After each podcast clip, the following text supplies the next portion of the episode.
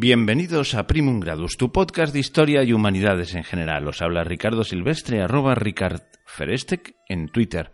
Os recuerdo que el Twitter específico del programa es arroba Primum Gradus.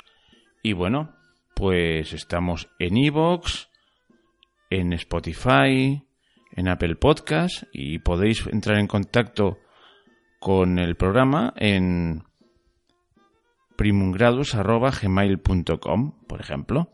Ah, y bueno, y también estamos ahora en la radio de la historia.com.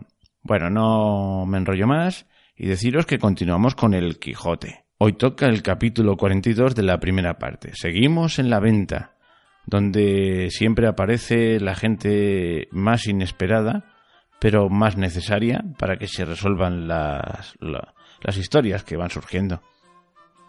Casualidades que tiene la vida, ¿verdad? Bueno, no me enrollo más y vamos a disfrutar de este capítulo.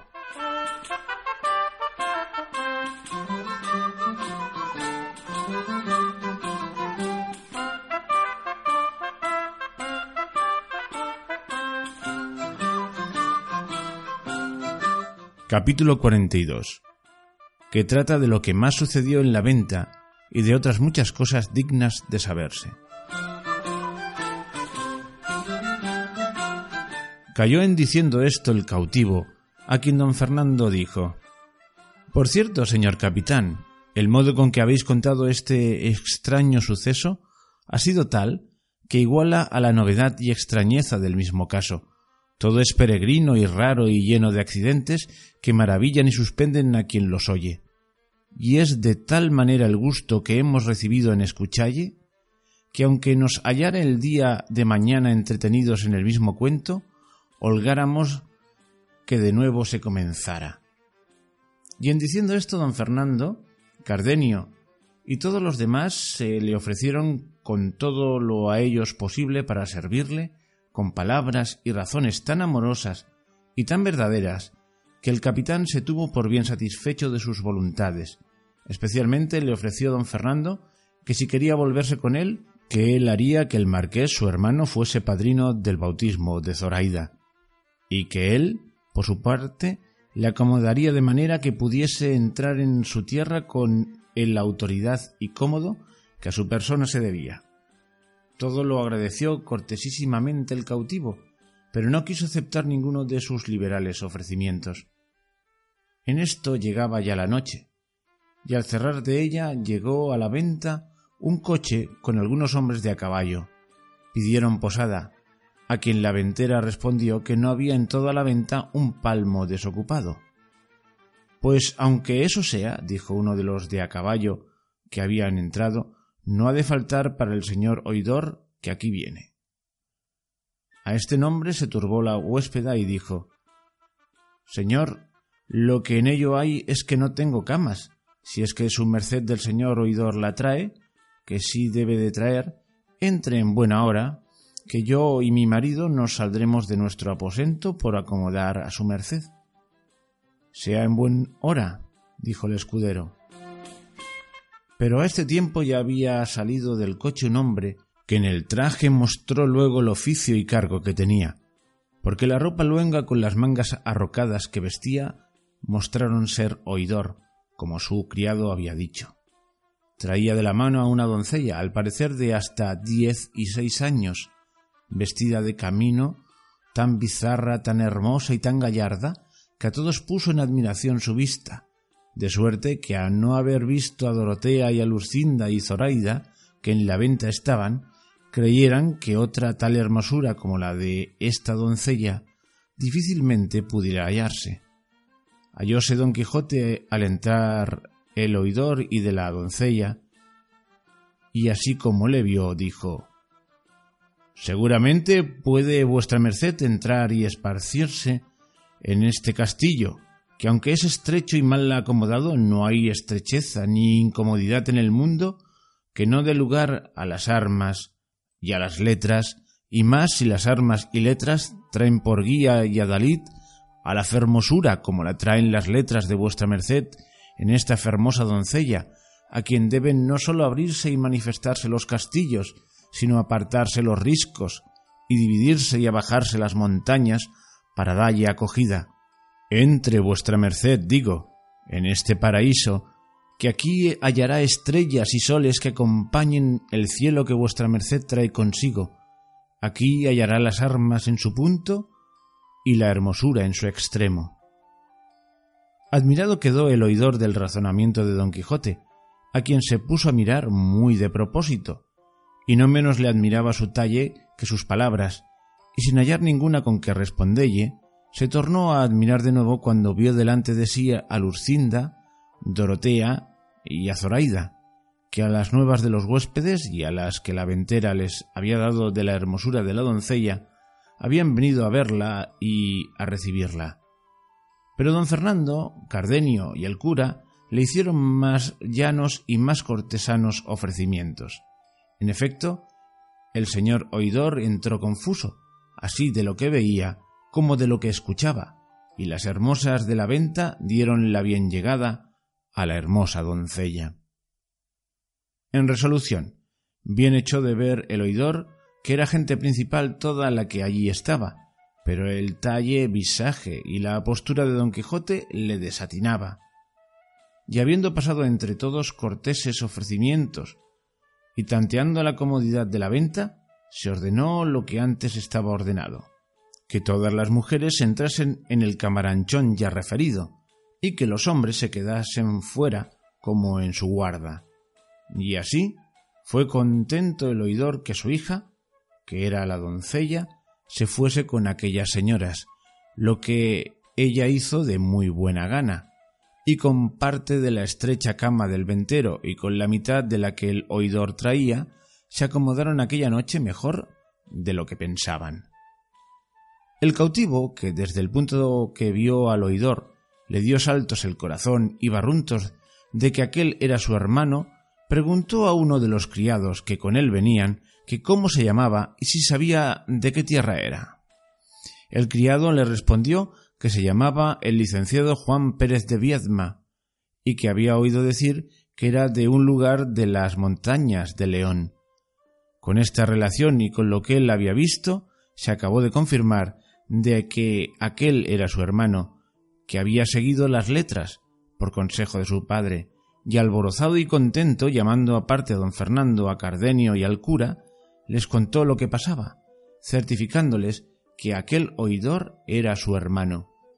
Habíale dicho también el criado cómo iba proveído por oidor a las Indias, en la audiencia de México. Supo también cómo aquella doncella era su hija, de cuyo parto había muerto su madre, y que él había quedado muy rico con el dote que con la hija se le quedó en casa. Pidióles consejo qué modo tendría para descubrirse o para conocer primero si, después de descubierto, su hermano, por verle pobre, se afrentaba o le recibía con buenas entrañas. Déjeseme a mí el hacer esa experiencia, dijo el cura. Cuanto más que no hay pensar, sino que vos, señor capitán, seréis muy bien recibido, porque el valor y prudencia que en su buen parecer descubre vuestro hermano no da indicios de ser arrogante ni desconocido, ni que no ha de saber poner los casos de la fortuna en su punto. Con todo eso, dijo el capitán, yo querría no de improviso, sino por rodeos dármele a conocer. Ya os digo, respondió el cura, que yo lo trazaré de modo que todos quedemos satisfechos. Ya en esto estaba aderezada la cena, y todos se sentaron a la mesa, excepto el cautivo y las señoras, que cenaron de por sí en su aposento. En la mitad de la cena dijo el cura Del mismo nombre de vuestra merced, señor oidor, tuve yo un camarada en Constantinopla, donde estuve cautivo algunos años, la cual camarada era uno de los valientes soldados y capitanes que había en toda la infantería española, pero tanto cuanto tenía de esforzado y valeroso tenía de desdichado. ¿Y cómo se llamaba ese capitán, señor mío? preguntó el oidor. Llamábase, respondió el cura, Ruy Pérez de Viedma, y era natural de un lugar de las montañas de León, el cual me contó un caso que a su padre con sus hermanos le había sucedido, que, a no contármelo un hombre tan verdadero como él, lo tuviera por conseja, de aquellas que las viejas cuentan el invierno al fuego. Porque me dijo que su padre había dividido su hacienda entre tres hijos que tenía, y les había dado ciertos consejos mejores que los de Catón. Y sé yo decir que el que él escogió de venir a la guerra le había sucedido tan bien que en pocos años, por su valor y esfuerzo, sin otro brazo que el de su mucha virtud, subió a ser capitán de infantería y a verse en camino y predicamento de ser presto maestre de campo. Pero fuele la fortuna contraria, pues donde la pudiera esperar y tener buena, allí la perdió, con perder la libertad en la felicísima jornada donde tantos la cobraron, que fue en la batalla de Lepanto. Yo la perdí en la goleta, y después, por diferentes sucesos, nos hallamos camaradas en Constantinopla. Desde allí vino a Argel, donde sé que le sucedió uno de los más extraños casos que en el mundo han sucedido. De aquí fue prosiguiendo el cura, y con brevedad sucinta contó lo que con Zoraida su hermano había sucedido, a todo lo cual estaba tan atento el oidor que ninguna vez había sido tan oidor como entonces. Sólo llegó el cura al punto de cuando los franceses despojaron a los cristianos que en la barca venían y la pobreza y necesidad en que su camarada y la hermosa mora habían quedado, de los cuales no había sabido en qué habían parado, ni si habían llegado a España o llevádolos los franceses a Francia. Todo lo que el cura decía estaba escuchando algo de allí desviado el capitán, y notaba todos los movimientos que su hermano hacía, el cual viendo que ya el cura había llegado al fin de su cuento, dando un grande suspiro y llenándose los ojos de agua, dijo Oh señor, si supiésedes las nuevas que me habéis contado y cómo me tocan tan en parte, que me es forzoso dar muestras de ello con estas lágrimas, que contra toda mi discreción y recato me salen por los ojos. Ese capitán tan valeroso que decís es mi mayor hermano, el cual, como más fuerte y de más altos pensamientos que yo ni otro hermano menor mío, escogió el honroso y digno ejercicio de la guerra, que fue uno de los tres caminos que nuestro Padre nos propuso, según os dijo vuestra camarada, en la conseja que a vuestro parecer le oísteis. Yo seguí el de las letras, en las cuales Dios y mi diligencia me han puesto en el grado que me veis. Mi menor hermano está en el Pirú, tan rico, que con lo que ha enviado a mi padre y a mí ha satisfecho bien la parte que él se llevó, y aun dado a las manos de mi padre con qué poder hartar su liberalidad natural. Y yo, asimismo, he podido con más decencia y autoridad tratarme en mis estudios y llegar al puesto en que me veo. Vive aún mi padre muriendo con el deseo de saber de su hijo mayor, y pide a Dios con continuas oraciones no cierre la muerte sus ojos hasta que él vea con vida a los de su hijo, del cual me maravilla siendo tan discreto como en tantos trabajos y aflicciones o prósperos sucesos se haya descuidado de dar noticia de sí a su padre, que si él lo supiera o alguno de nosotros no tuviera necesidad de aguardar al milagro de la caña para alcanzar su rescate. Pero de lo que yo ahora me temo es de pensar si aquellos franceses le habrán dado libertad o le habrán muerto por encubrir su hurto.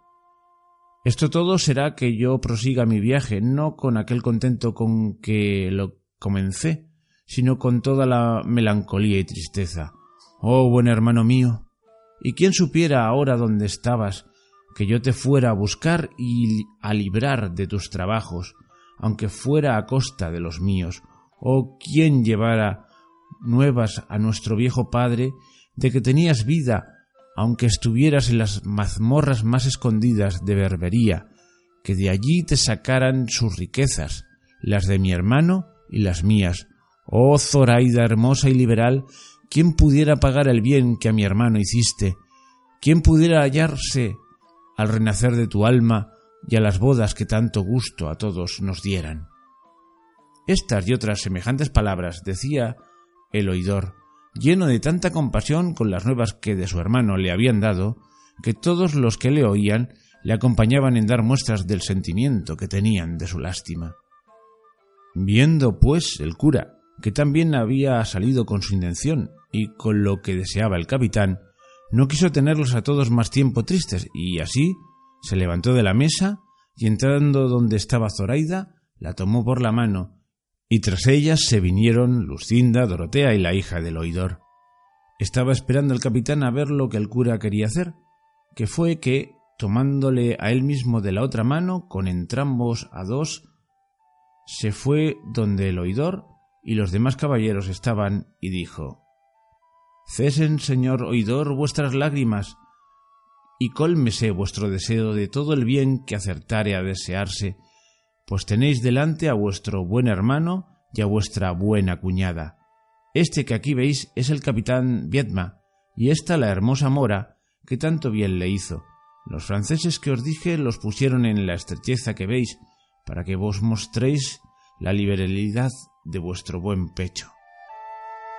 Acudió el capitán a abrazar a su hermano, y él le puso ambas manos en los pechos, por mirarle algo más apartado, mas cuando le acabó de conocer, le abrazó tan estrechamente, derramando tan tiernas lágrimas de contento, que los más de los que presentes estaban le hubieron de acompañar en ellas. Las palabras que entrambos hermanos se dijeron, los sentimientos que mostraron, apenas creo que puedan pensarse, cuanto más escribirse. Allí en breves razones se dieron cuenta de sus sucesos. Allí mostraron puesta en su punto la buena amistad de dos hermanos. Allí abrazó el oidor a Zoraida, allí la ofreció su hacienda, allí hizo que la abrazase su hija, Allí la cristiana hermosa y la mora hermosísima renovaron las lágrimas de todos.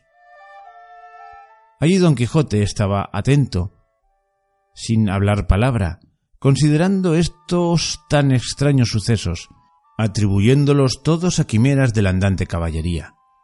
Allí concertaron que el capitán y Zoraida se volviesen con su hermano a Sevilla, y avisasen a su padre de su hallazgo y libertad, para que, como pudiese, viniese a hallarse en las bodas y bautismo de Zoraida, por no le ser al oidor posible dejar el camino que llevaba, a causa de tener nuevas que de allí a un mes partía flota de Sevilla a la Nueva España, y fuérale de grande incomodidad perder el viaje. En resolución, todos quedaron contentos y alegres del buen suceso del cautivo, y como ya la noche iba casi en las dos partes de su jornada, acordaron de recogerse y reposar lo que de ella les quedaba. Don Quijote se ofreció a hacer la guardia del castillo, porque de algún gigante o otro malandante follón no fuesen acometidos, codicioso del gran tesoro de hermosura que en aquel castillo se encerraba. Agradeciéronselo los que le conocían y dieron al oidor cuenta del humor extraño de don Quijote de que no poco gusto recibió. Sólo Sancho Panza se desesperaba con la tardanza del recogimiento, y sólo él se acomodó mejor que todos, echándose sobre los aparejos de su jumento que le costaron tan caros como adelante se dirá. Recogidas, pues, las damas en su estancia, y los demás acomodándose como menos mal pudieron, Don Quijote se salió fuera de la venta a hacer la centinela del castillo, como lo había prometido. Sucedió, pues, que faltando poco para venir el alba, llegó a los oídos de las damas una voz tan entonada y tan buena que les obligó a que todas le prestasen atento oído, especialmente Dorotea, que despierta estaba, a cuyo lado dormía doña Clara de Viedma, que así se llamaba la hija del oidor. Nadie podía imaginar quién era la persona que tan bien cantaba, y era una voz sola, sin que la acompañase instrumento alguno. Unas veces les parecía que cantaba en el patio, otras que en la caballeriza, y estando en esta confusión muy atentas, llegó a la puerta del aposento Cardenio y dijo Quien no duerme escuche, que oirán una voz de un mozo de mulas que de tal manera canta que encanta. Ya lo oímos, señor, respondió Dorotea. Y con esto se fue Cardonio, y Dorotea, poniendo toda la atención posible, entendió que lo que se cantaba era esto.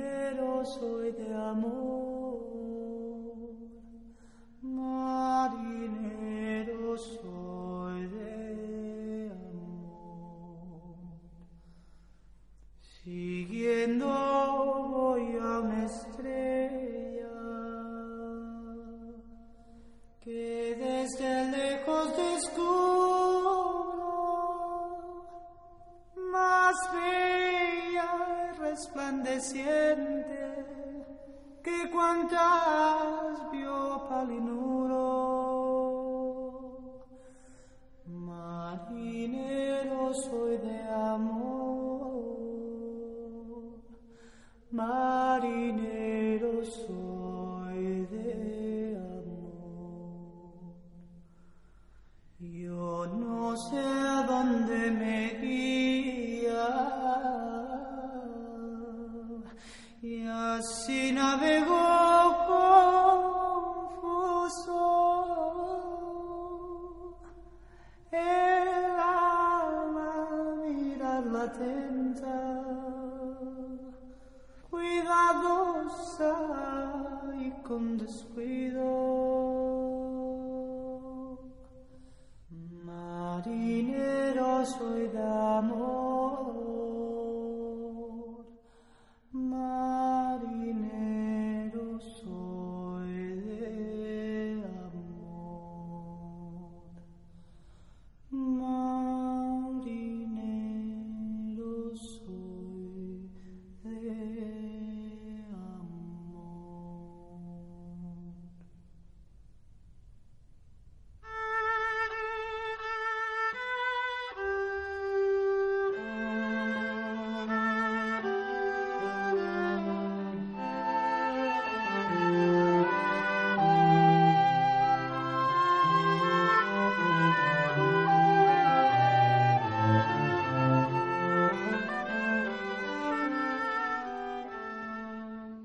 Bueno, pues ahora toca el comentario, pero antes deciros que he hecho una pequeña trampa.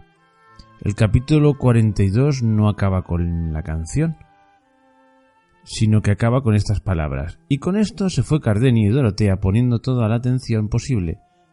Entendió que lo que se cantaba era esto, dos puntos. Y aquí otra vez, clac, cortan.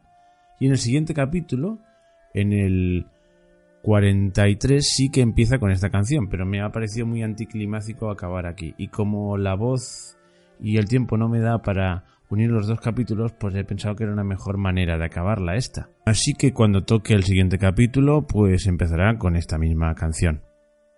Marinero soy de amor, y en su piélago profundo navego sin esperanza de llegar a puerto alguno. Una hermosa poesía y una hermosa interpretación, una hermosa canción, ¿verdad? Pero vamos, no nos vamos a entretener ahí y vamos a ver algunos detalles que se desprenden de esta narración. Y empezaremos por lo del oidor. Eh, una vez más, en la venta se dan todas las casualidades y todo el mundo se encuentra y todos son nudos que se deshacen y todos son bellas damas. ¿Os, os dais cuenta? Qué gran concentración de bellezas, Zoraida, Lucinda, Dorotea, de todas se dice que si no hubiese estado la otra, pues sería la más, la más bella del mundo, pero claro, ahora ya se pueden comparar, vamos. Toda la belleza del mundo está en esa venta.